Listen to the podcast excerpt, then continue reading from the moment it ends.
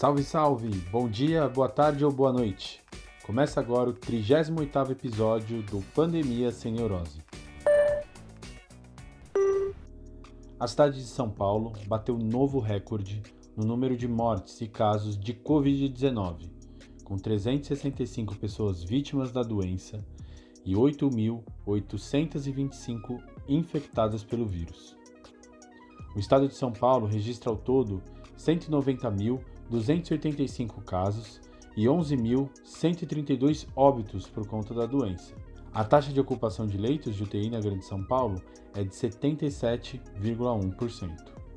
Os números são altos e preocupantes, mas a Secretaria Estadual de Saúde salienta que a semana passada registrou a primeira diminuição no número de mortes por Covid-19 desde o início da pandemia. O órgão diz que a avaliação semanal no número de casos é a melhor maneira para fazer o balanço da pandemia e que os números atuais são um reflexo das políticas adotadas há 20 ou 30 dias.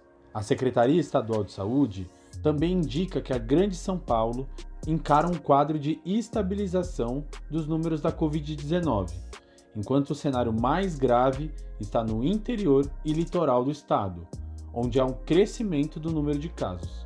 Há, porém, uma dúvida sobre o que pode acontecer nas próximas semanas por conta da abertura de uma série de setores econômicos na Grande São Paulo.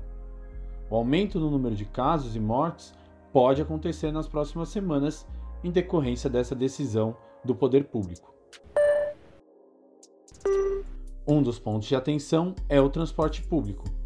A circulação de ar-condicionado em vagões de metrô e ônibus pode colaborar para a disseminação do vírus, segundo Leonardo Eisman, infectologista do Hospital Emílio Ribas e consultor da Sociedade Brasileira de Infectologia.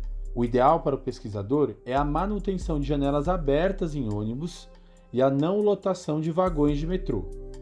Leonardo Eisman também aconselha que as pessoas não levem as mãos aos olhos e à boca nesses espaços que podem ser contagiosos. Apesar disso, uma das reclamações da população é a lotação dos ônibus e do metrô, principalmente em horários de pico. Mesmo assim, a SP Trans coloca 92% da frota de ônibus na rua e não 100%, o que poderia suavizar a quantidade de pessoas dentro de cada ônibus. Este podcast é um oferecimento das iniciativas de comunicação Alma Preta, Desenrola e Não Me Enrola e Periferia em Movimento. Se quiser saber mais sobre os impactos do coronavírus nas periferias de São Paulo, procure nas redes sociais e no Google o Desenrola e Não Enrola, o Alma Preta e a Periferia em Movimento.